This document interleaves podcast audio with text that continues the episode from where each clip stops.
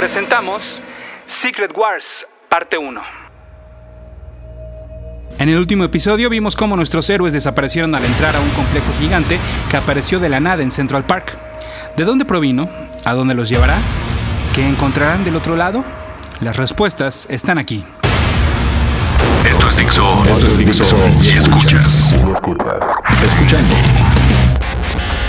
Dixo. Cómics, cine y fantasía. Con Héctor Padilla. Recuerden que hay otro espacio, además de este podcast de cómics, aquí en Dixo y está en Dixo TV, que se llama Padawick y que se transmite todos los miércoles a las 7 de la noche en www.dixo.tv. Y si no lo ven en vivo, se sube posteriormente aquí mismo. Recuerden también que mi correo electrónico que está a sus órdenes es el mail de pada.dixo.com. Esto es todo seguidito, el mail de pada.dixo.com. Y mi Twitter es arroba ese auto para que ustedes sigan ese auto y cualquier pregunta o comentario que tengan lo hagan en arroba ese auto.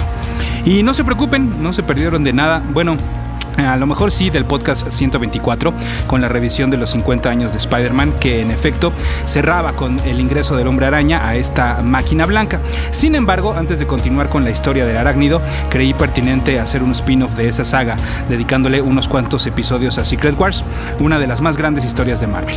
Además, eh, pues viene muy ad hoc con, eh, en estos momentos ya que se acercan otras Secret Wars posiblemente muy alejadas de la original, de no ser porque vamos a ver un nuevo Battle World, del cual ya les platicaré a continuación, y que será un evento en el que no todas las versiones de los superhéroes sobrevivan, y posiblemente veamos algunas que habitaban una dimensión paralela incorporarse a un solo universo Marvel. Pero bueno, no me adelanto y mejor me voy a 1984 o un poco antes, porque seguramente fue antes cuando en algún callejón secreto alguien le pasó un sobre amarillo a un empleado de DC Comics donde se le confesaba que Marvel estaba preparando una miniserie en el que interactuaban sus personajes más populares. O bueno, así me lo imagino. También me lo puedo imaginar con un día de campo soleado o en un campo de golf, como cuando dos cabezas grandes, uno de Marvel y otro de DC, platicaban sobre el éxito de la Liga de la Justicia y entonces el de la Casa de las Ideas le encargó a Stan Lee crear algo similar y surgieron los Cuatro Fantásticos. El chiste es que la filtración de información no es algo nuevo y DC Comics entonces, al enterarse de este proyecto de Marvel, contraatacó con sus crisis en las Tierras Infinitas, la cual llegó a salir inclusive un mes antes que las Secret Wars de Marvel. Y sí, no le tengo miedo a decirlo, la verdad es que la serie de Mark Waltman y George Pérez es una obra mucho más completa y mucho más trascendente que la de estos últimos, pero de ninguna manera esto es para menospreciar a Secret Wars y aquí les explico por qué. Si nos queremos ver muy exquisitos, entonces deberíamos darle las gracias a G.I. Joe, a He-Man y a los Transformers por la existencia no solo de Secret Wars, sino inclusive de las mismas crisis, que son una consecuencia de la consecuencia. ¿Por qué? Bueno, porque en 1985 estábamos en la colita de la primera entrega de la última temporada de He-Man y los Amos del Universo, del final de la considerada época dorada de los juguetes de G.I. Joe, la que corresponde a Comandos Heroicos, los cuales ya habían tenido presencia en televisión, y ese año ya lo hacían de manera permanente y ya tenía un par de años también con su cómic por parte de Marvel, como seguramente ustedes recordarán, gracias a los podcasts 63 y 64. Y condiciones similares ocurrían con Transformers. Ya tenían su segunda temporada en televisión y la serie en cómic, también de Marvel, se acercaba a su año de publicación, como se los platiqué en los podcasts 58 y 60. Estas tres franquicias tenían un solo objetivo, vender juguetes, y para ello fueron creadas y renovadas. Y ante la gran cantidad de naves y muñecos de acción que se vendían, a alguien se le ocurrió hacer juguetes de algunos personajes que nunca habían tenido una línea de juguetes como tal, los superhéroes de los cómics. Desafortunadamente para Marvel, ese señor desarrolló su idea, pero con los personajes de DC Comics, y entonces fue Kenner quien ganó la licencia gracias a sus complejos mecanismos que provocaban que los muñecos de acción tuvieran verdaderos superpoderes, como dar golpes, patadas o hasta mover las piernas en círculo, como el muñequito de Tornado Rojo. Era entonces adecuado que la línea de juguetes de DC Comics se llamara The Superpowers Collection y se lanzara acompañada no solo de mini cómics que venían incluidos en cada figura, sino de una miniserie en la cual inclusive llegó a trabajar Jack Kirby. Bueno, es más, como seguramente no le voy a dedicar todo un podcast a los superpowers, o sí. Bueno, un dato curioso es que se sabe que Kirby recibió regalías por el rediseño de sus personajes de Seitas, como Darkseid y los nuevos dioses, para usarse en versión juguete. Y es más, esta lana de hecho salpicó a otros creadores como el mencionado George Pérez. The Superpowers Collection llegó a lanzar tres series o camadas de juguetes. Eh, algunas eran, eh, venían, algunas, incluían algunas figuras exclusivas eh, con ofertas, ¿no? Ya saben, de esas típicas ofertas de aquel entonces de que si juntabas unos sellitos que venían en el cartón y los enviabas por correo. hay otras figuras que solo fueron lanzadas en algunos países y hay por ahí también versiones de, de vehículos y prototipos que no llegaron a las tiendas. Y ustedes seguramente recordarán que en México fueron licenciadas por la extinta Lili Ahora bien, quiero suponer, eh, bueno, insisto, es eh, mera suposición mía, que el que se interesó en Marvel fue Mattel, porque como ya les decía, de sus oficinas ya estaban recogiendo las espadas de Grayskull y necesitaban algo nuevo pronto. La que no lo necesitaba era Hasbro, a pesar de su relación con la editorial, porque ya tenían a Yayo y los Transformers y pronto se convertirían en la compañía juguetera más exitosa por encima de Mattel, aún con sus Barbies. Eso sí, Mattel quería su propio evento reflejado en el impreso, por lo que Marvel les ofreció una idea que nunca habían realizado con tal magnitud, un evento en el que se mezclaran todos los héroes y villanos más populares, ya que era algo que los fans les venían pidiendo desde hace tiempo. Mattel por su parte aportó información de los focus group que hacían con niños y estas arrojaban que les causaba emoción a los más pequeños las palabras Secret y Wars. ¿Por qué? Bueno, no sé, pero porque les llamaba la atención. Pero entonces era un hecho. La historia y la línea de juguetes se llamarían Marvel Super Heroes Secret Wars. Pero Mattel aplicó la de es mi balón y se juega mi juego, por lo que entonces también sugirió varias cosas, como por ejemplo un rediseño de la armadura del Doctor Doom, que para ellos se veía muy medieval y querían algo que representara más tecnología de punta. Lo mismo con la armadura de Iron Man.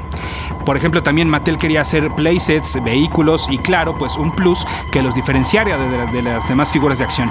Y entonces, aunque afortunadamente no venían en el cómic, cada uno de los muñecos vendría con un escudito Sí, era un escudito rojo y circular para los héroes y gris y cuadrado para los villanos, con una pantalla lenticular que permitía intercambiar micas que revelaban secretos del personaje dependiendo de por dónde se miraban. Es decir, si lo inclinabas hacia la izquierda, veías la cara de Spider-Man, pero si lo inclinabas hacia la derecha, veías a Peter Parker.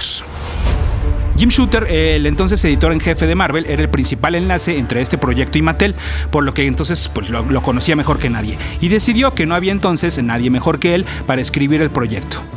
Mike Zeck, reconocido por su trabajo con el Capitán América y el Hombre Araña, se encargaría del arte. Bueno, de casi todo el arte, pero eso se los explico más adelante. Mike Zeck, por ejemplo, todavía estaba a unos años de realizar la que podría ser su gran obra, la conocida como La Última Cacería de Kraven para Spider-Man. Y Shooter, bueno, digamos que estos fueron sus últimos días felices en Marvel, y esta es, sin duda alguna, su mejor obra para la editorial. Así entonces las dos M's estaban listas para dar a conocer al mundo las guerras secretas, el primer gran crossover de los cómics con tantos personajes. El hombre araña ingresó a esta máquina que ya les platicaba después de una pelea con el Hobgoblin en el Amazing Spider-Man 251, así como en el resto de sus títulos. Los X-Men hicieron lo mismo en el 180, o bueno, por lo menos Wolverine, Coloso, Storm, Nightcrawler, Rogue, Cíclope, el profesor Javier y hasta el pequeño dragón de Kitty Pride, Lockheed. El Capitán América y los Avengers desaparecieron en el 292 del primero y 242 del segundo, aunque no todos ingresaron a la máquina, y esto sin explicación alguna, ya que estaban todos juntos, pero Visión, Mockingbird, la Bruja Escarlata y Star Fox venían detrás de Thor, la Capitana Marvel, eh, la, versión de Mónica Rambo, a quienes ya les mencioné en el podcast 124, eh, Hawkeye, She-Hulk, Wasp y el mencionado Capitán, quienes fueron los que sí ingresaron. ¿Por qué los otros no? Bueno, quizás nadie tenía el corazón para decirles que esos Mattel no los quería. Iron Man llegó por su parte en, su número 181 después de una pelea con el mandarín. En esos momentos, no solo el hombre de hierro no era un vengador activo, sino que además, bajo la armadura estaba Jim Rhodes, supliendo a Tony Stark, quien se encontraba combatiendo su alcoholismo. Después de pelear contra Boomerang, Hulk entró a la máquina en el número 294 de su serie y por último, tres de los cuatro fantásticos, o sea, los hombres, lo hicieron en el número 10 del propio título de la mole, porque Reed y Johnny estaban investigando este complejo, esta máquina, y Ben se les unió a esta investigación. Su no, porque una figura de acción de una mujer embarazada difícilmente se iba a vender. Digo, supongo, pero también es que pues, no se iba a poder acoplar a la historia, ¿no? Ella en ese momento estaba esperando su segundo hijo. ¿Qué encontrarían del otro lado? ¿Ven? Bueno, pues les dije que eso es una de las preguntas que tendría solución al inicio de este podcast. Bueno, pues en enero de 1984 eh, fue la fecha en la cual salió a la venta el Marvel Super Heroes Secret Wars número 1, con fecha de portada de mayo del mismo año. Aquí vale la pena mencionar que en la mayoría de los casos, en este mismo mes, y si no para el siguiente a más tardar, ya con el número 2 a la venta, las historias de los personajes en sus respectivos títulos continuaron con el regreso de estos a la Tierra, es decir, no tendríamos que esperar los 12 números que duraba esta miniserie o el año completo, ¿no? que duraría Secret Wars para verlos de regreso en su, en su título. Es una movida muy lógica y muy obvia.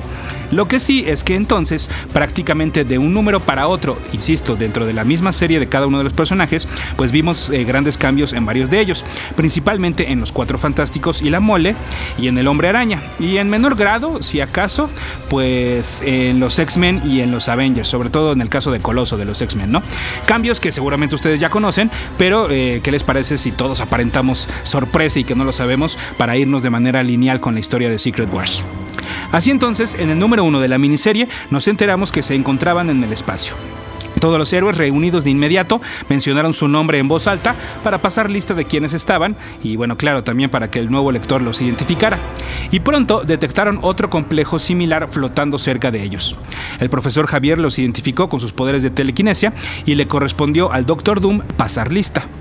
Estaban las Gardena Enchantress, el robot de Adamantium Ultron, la Greking Crew, formada por Greker, Thunderbolt, Piledriver y Bulldozer, el Conquistador del Futuro Kang, los enemigos del Hombre Araña, el Doctor Pulpo y Lizard, el Molecule Man y el Todopoderoso Galactus.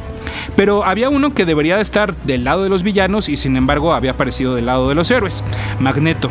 Esto de inmediato causó la primera discusión entre los héroes, pero fue interrumpida por un suceso cósmico, el literal, porque vieron todos como una galaxia era destruida para dejar en su lugar un nuevo planeta, formado por pedazos de otros planetas. Este entonces sería su Battleworld. En el mismo espacio oscuro y absolutamente negro se abrió una especie de rendija gigante con una luz, por la cual pues, eh, un ser se presentó únicamente con su voz. Soy el Eterno. Acaba a tus enemigos y cumpliré tus deseos. Puedo realizar todos tus sueños. Acceso completo. Capitán. Cómics, cine y fantasía con Héctor Padilla Escuchaste un podcast de Dixo.